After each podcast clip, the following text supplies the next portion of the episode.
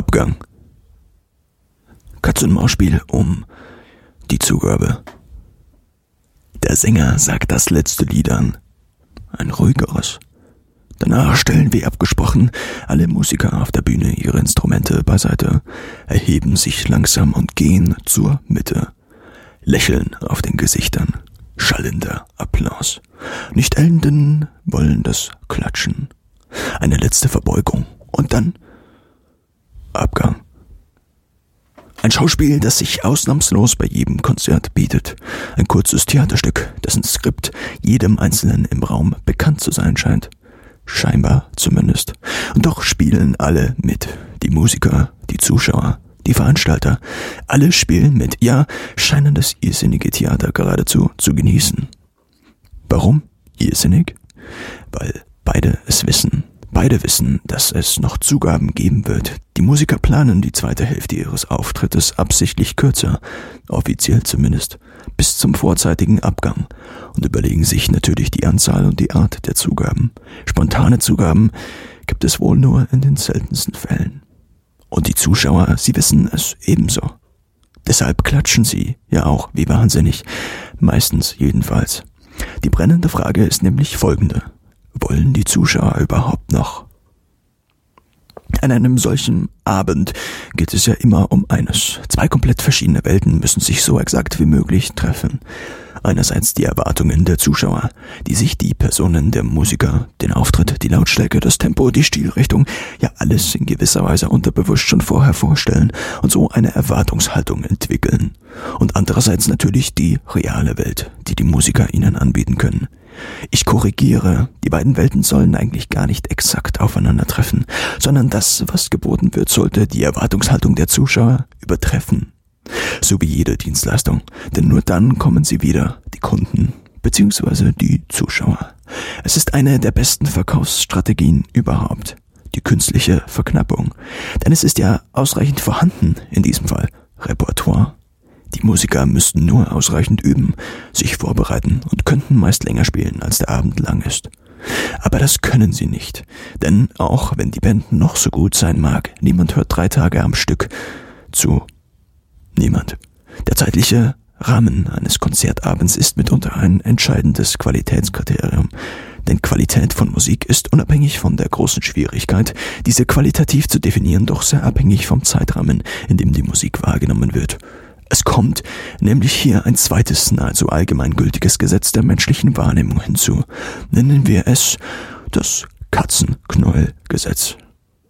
Eine Katze findet das Knäuel immer nur so lange interessant, solange es sich bewegt, verändert. Schmeißen wir es der Katze aber einfach vor die Füße, ist die Katze so gut wie sofort uninteressiert daran.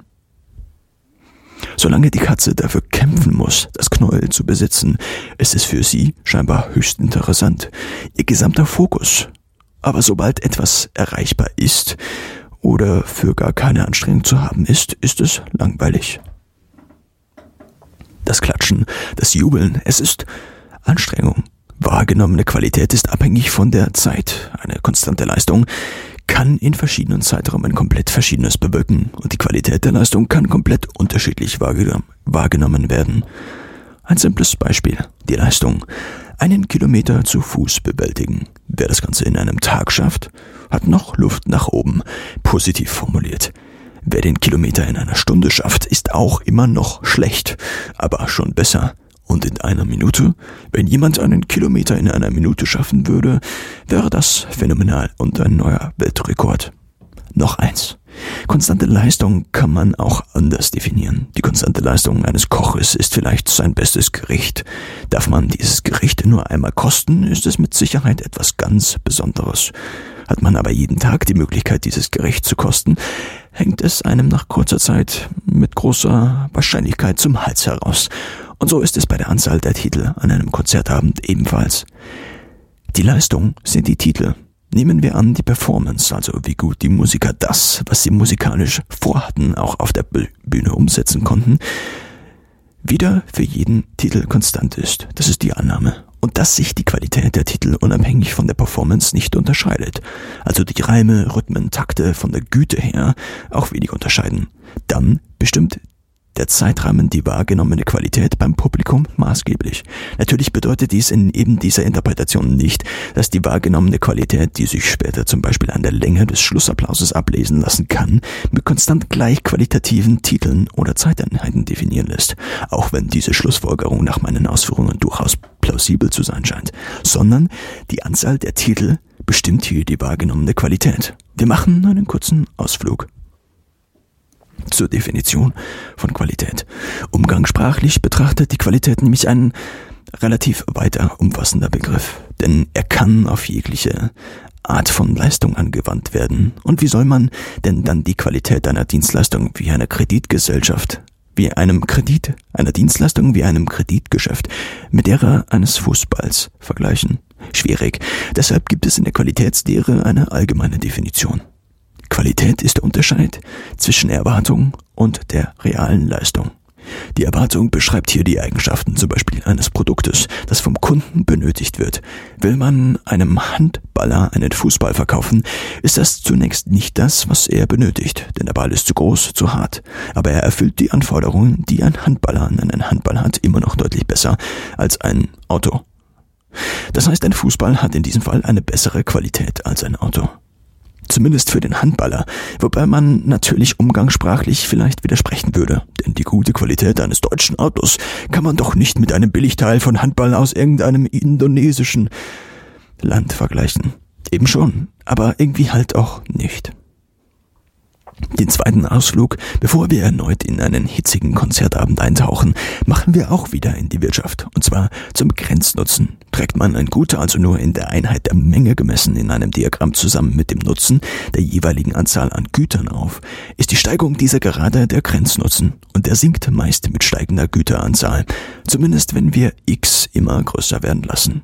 Zu Beginn sieht das Ganze meist anders aus. Zu Beginn steigt der Grenznutzen nämlich relativ stark an, denn der Unterschied im Nutzen von zum Beispiel keinem Handy auf ein Handy ist relativ groß. Besitzt man aber schon 100 Mobiltelefone, bringt das 101. keinen großen Unterschied mehr im Nutzen.